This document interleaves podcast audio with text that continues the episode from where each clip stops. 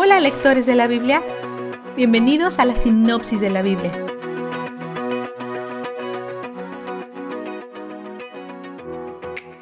Mientras Jacob, Israel y su familia se preparan para salir de Siquem, él le dice a su familia que solo van a adorar a Yahvé y entierra todos sus dioses. Cuando atraviesan las tierras, Dios hace que los lugareños les tengan miedo, crea terror en los corazones de quienes se oponen a él para proteger a su gente.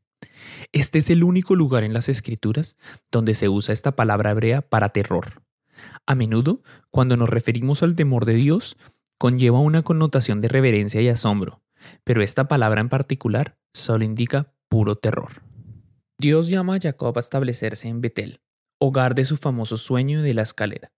En aquel entonces, Jacob coloca un pilar pagano, pero ahora es un hombre nuevo con un corazón nuevo, por lo que reemplaza el pilar con un altar. Jacob derriba las cosas viejas que deshonran a Dios y coloca cosas nuevas que lo honran y lo señalan. Entonces, Dios cambia el nombre de Jacob. Ya hemos visto esto anteriormente. Entonces, ¿por qué está esta historia aquí? ¿Se repite solo para enfatizar? Posiblemente. Tal vez también se pregunten por qué Dios sigue cambiando de un nombre a otro entre Jacob e Israel, especialmente después de haber cambiado su nombre al menos una vez. Algunos estudiosos piensan que esto es por razones de claridad, ya que cuando se escribió Génesis, el nombre Israel representaba mucho más que solo Jacob. Otros dicen que el cambio de ida y vuelta es una forma sutil de indicar la dirección en la que se enfoca el corazón de Jacob Israel en ese momento. Jacob es el hombre viejo, que se mira a sí mismo, pero Israel es el nombre nuevo, que mira a Dios. Cuando dejan Betel y se dirigen a Efrata, Raquel tiene un bebé, Benjamín, pero ella muere durante el parto. Jacob coloca un pilar sobre su tumba, pero no dejes que ese pilar te alarme. Es una piedra conmemorativa para un humano, no un sitio de culto pagano para un dios falso. Entonces, Jacob va a ver a su padre Isaac, a quien no ha visto desde que lo engañó décadas atrás, y poco después, Isaac muere. José, el primogénito de Raquel, ha sido el orgullo y la alegría de Jacob, lo que lo coloca varios puntos por encima de sus hermanos. No es sorprendente que José y sus hermanos tuvieran una mala relación. Echando leña al fuego, Jacob le hace a José una túnica elegante, y aquí está el debate, ya que la palabra hebrea que es aquí usada probablemente describe una túnica larga, con mangas largas, no una túnica multicolor. Entonces José sueña que sus hermanos lo adoran. En un movimiento que es o tonto o arrogante, o posiblemente ambos, José les cuenta el sueño a sus hermanos y lo odian aún más por ello. Ellos conspiran para matarlo, pero su hermano mayor, Rubén, irrumpe y salva su vida. En 3522 descubrimos que Rubén se acostó con una de las concubinas de Jacob, básicamente su madrastra, y que Jacob se enteró de esto.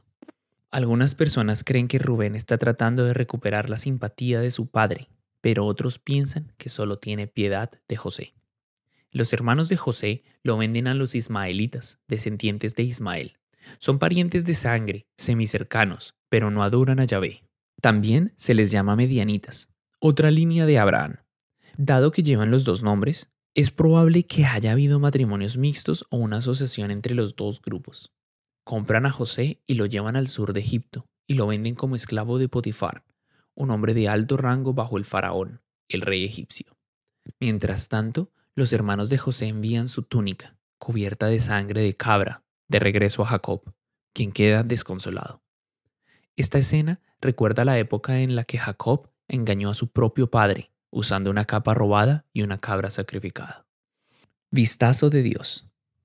Cuando Rubén intenta convencer a los hermanos para que no maten a José, su esperanza es que él pueda devolverlo a su padre. 37:22. Rubén, el hermano mayor, actúa en nombre del que se ha metido solo en grandes problemas. Le salva la vida para devolvérselo a su padre. Jesús, nuestro hermano mayor, actúa en nombre de nosotros y debido a sus acciones salvadoras, nuestras vidas son salvadas para que podamos ser devueltos a nuestro Padre. Hoy, Rubén nos muestra una imagen de Jesús, una imperfecta, sin duda, pero nos señala a la gran mano salvadora de Dios en un mundo donde no podemos salvarnos a nosotros mismos. Jesús toma medidas para restaurarnos al Padre, y Él es donde el júbilo está. ¿Quieres visitar los lugares que has leído en la Biblia?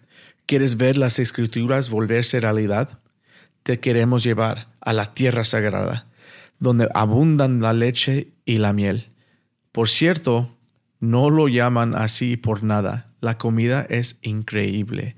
Para ver más información del próximo viaje, visiten israellux.com, escrito I S R E A L U x.com, C-O-M, y llena la forma de interés y recibirás los detalles para los siguientes viajes. Puedes ver el link en la área de descripción hoy.